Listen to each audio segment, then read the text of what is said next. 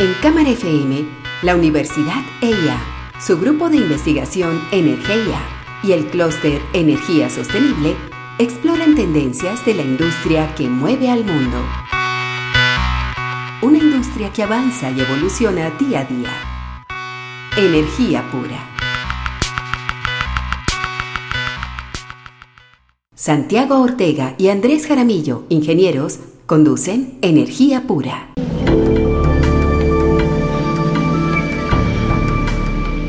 Hoy en Energía Pura, en este último programa de la temporada del primer semestre de 2022, queremos traer un tema relativamente exótico. Es un tema muy exótico, pero que es bastante cercano a Energía Pura, dado que Santiago pues lo estudió a fondo hace unos años cuando tenía una vida de marino de agua dulce, de tierra, de montaña, pero es algo bien, bien interesante y bien promisorio. Vamos a ver en otros bloques por qué, a pesar de ser una tecnología relativamente experimental y novedosa, puede tener un gran potencial. Santiago, hablamos de energía de gradiente salino. Ya la palabra gradiente de por sí tiene su problemita, porque gradiente en ingeniería y en matemática significa una diferencia, una diferencia entre dos cosas. Pero, ¿qué es esto, Santiago? Y, cuéntanos tu experiencia al haber estudiado este tema hace tanto tiempo y cómo lo has visto evolucionar. Pues Andrés, hay una cosa muy particular en Colombia y es que uno de los centros de investigación marina más importantes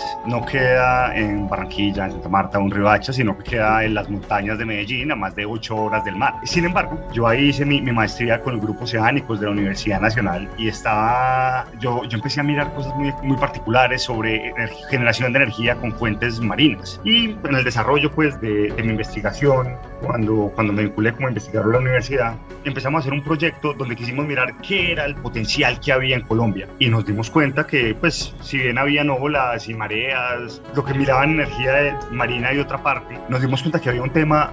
particularmente desconocido para nosotros, pero donde había un potencial inmenso en Colombia y es la diferencia de temperaturas, porque nosotros en Colombia tenemos ríos muy grandes, con muchísima agua, que llegan a un mar muy salado, como es el mar Caribe, en una zona donde no hay mareas muy fuertes, entonces el agua no se termina como de mezclar y no tiene agua salada y agua dulce muy cerquita. Y aquí, a pesar de que esto suene muy raro, la mejor forma como entenderlo es nosotros sabemos que para desalinizar agua, para separar el agua dulce del agua salada necesitamos muchísima energía, pero si de alguna manera hiciéramos un proceso inverso, nosotros podríamos generar una cantidad de energía. Entonces, esta es una sobresimplificación del, de, de, lo que es la energía de gradiente salino. Hay varias tecnologías que lo miran de distintas cosas, pero sí queremos dedicarle este último audio, este último programa del, de la temporada al gradiente salino, porque la energía pura es un tema con un interés científico inmenso, con un potencial muy grande para Colombia y además porque en Colombia ya se está pensando en construir un primer proyecto piloto de energía marina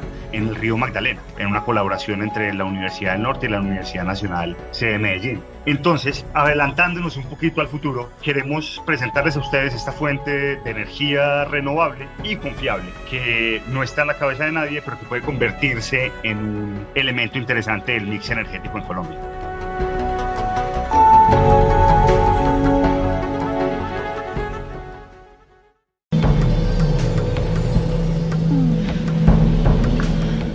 De gradiente salino es una fuente de energía limpia y renovable que puede ser generada a partir de la mezcla de dos masas de agua con diferente salinidad. Y sí, cuando dos aguas con diferente concentración de sal entran en contacto, ellas tienden a mezclarse espontáneamente, debido justamente a esta diferencia en salinidad. Pero lo que en principio parecería una mezcla espontánea, en realidad implica la liberación de una gran cantidad de energía, que es conocida como energía libre de Gibbs. Si de alguna forma podemos controlar esta mezcla, entonces sería posible aprovechar parte de la energía libre de Gibbs para transformarse en energía eléctrica. Ahora bien, ¿dónde encontramos abundantes masas de agua con diferentes concentraciones de sal que entran en contacto? Lo más común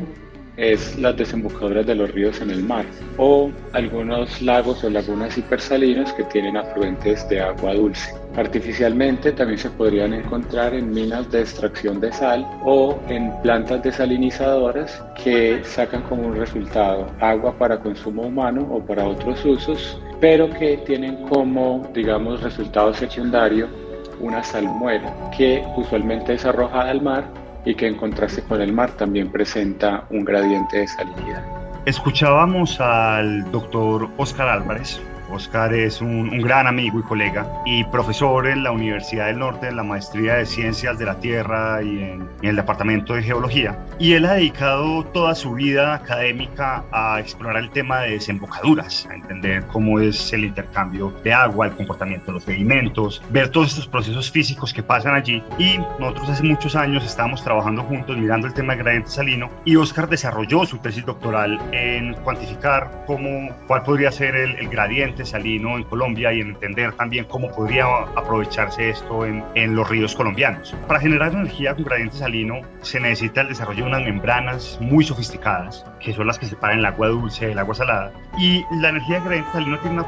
particularidad, es que de acuerdo a la tecnología que se utilice, se puede generar en corriente alterna, subiendo la presión de un cuerpo de agua eh, gracias a estas diferencias de salinidad y pasarlo por una turbina, o en corriente directa capturando directamente los iones de la sal para generar un flujo de electrones como pasa más o menos en un, en un panel solar donde digamos un flujo constante de, de, energía. Colombia particularmente es un país con un potencial muy grande para, para aprovechar el gradiente salino porque es uno de los lugares del mundo perfectos para esto y gracias a lo que se conoce las desembocaduras y las tecnologías que están existentes es que se está pensando en desarrollar un sitio piloto para probar las tecnologías en el país.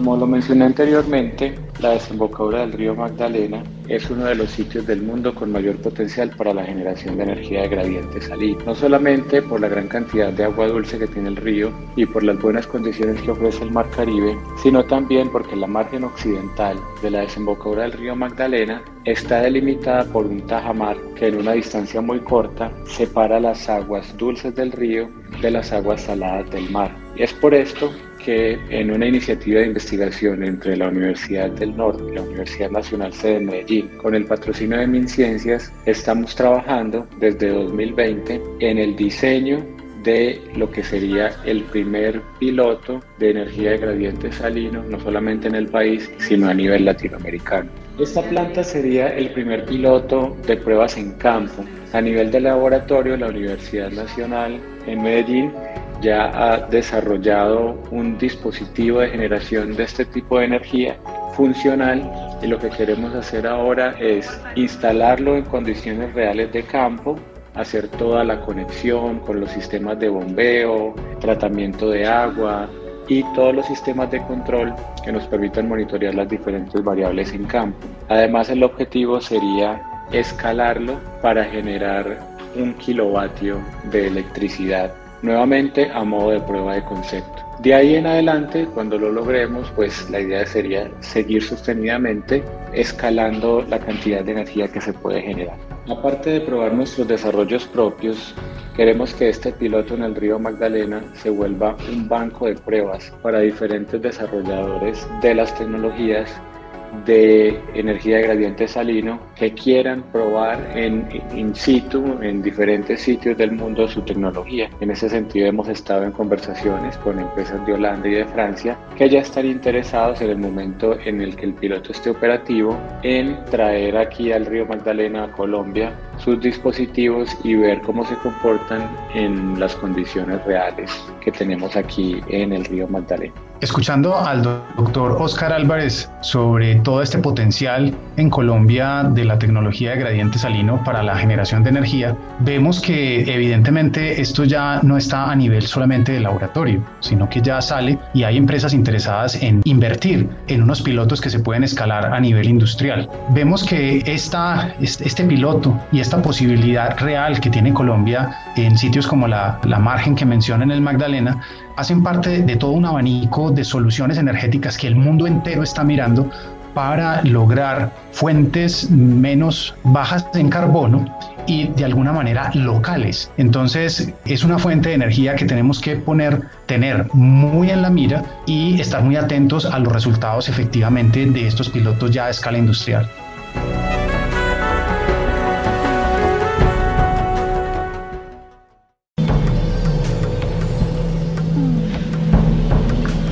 Esta semana, en el capítulo final de la temporada de Energía Pura, quisimos mirar eh, el asunto de, la tecnología de la generación de energía con gradiente salino, que es un tema novedoso, es un tema con un altísimo interés científico y es un tema que no únicamente impacta al sector energía, sino que directamente también impacta al sector agua. Cuando conversábamos con Oscar, él nos contaba que uno de los grandes retos que hay actualmente, y de hecho Andrés también lo, lo dice mucho,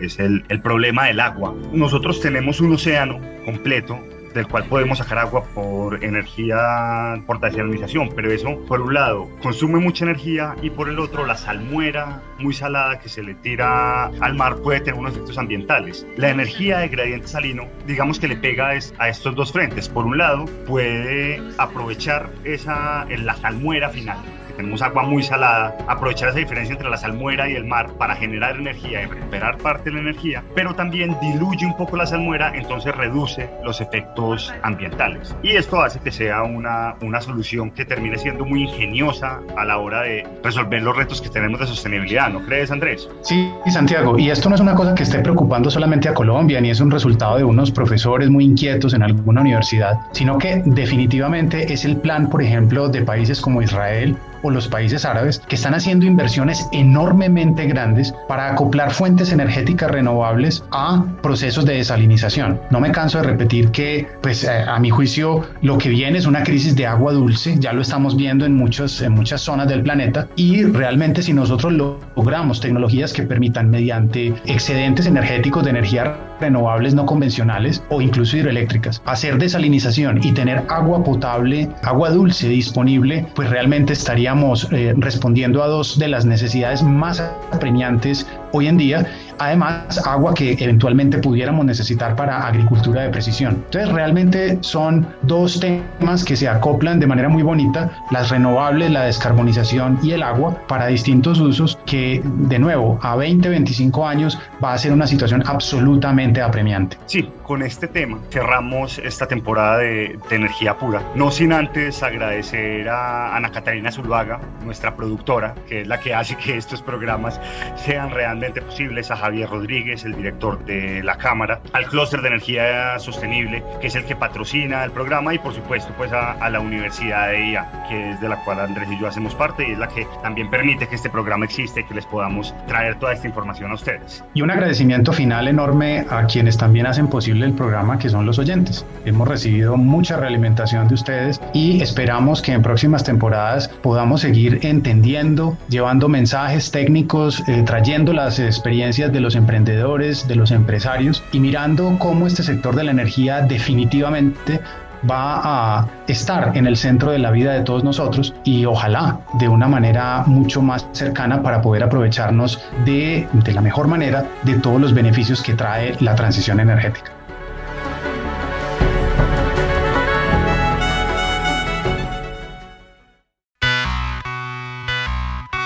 En Cámara FM, la Universidad EIA, su grupo de investigación Energía y el clúster Energía Sostenible exploran tendencias de la industria que mueve al mundo.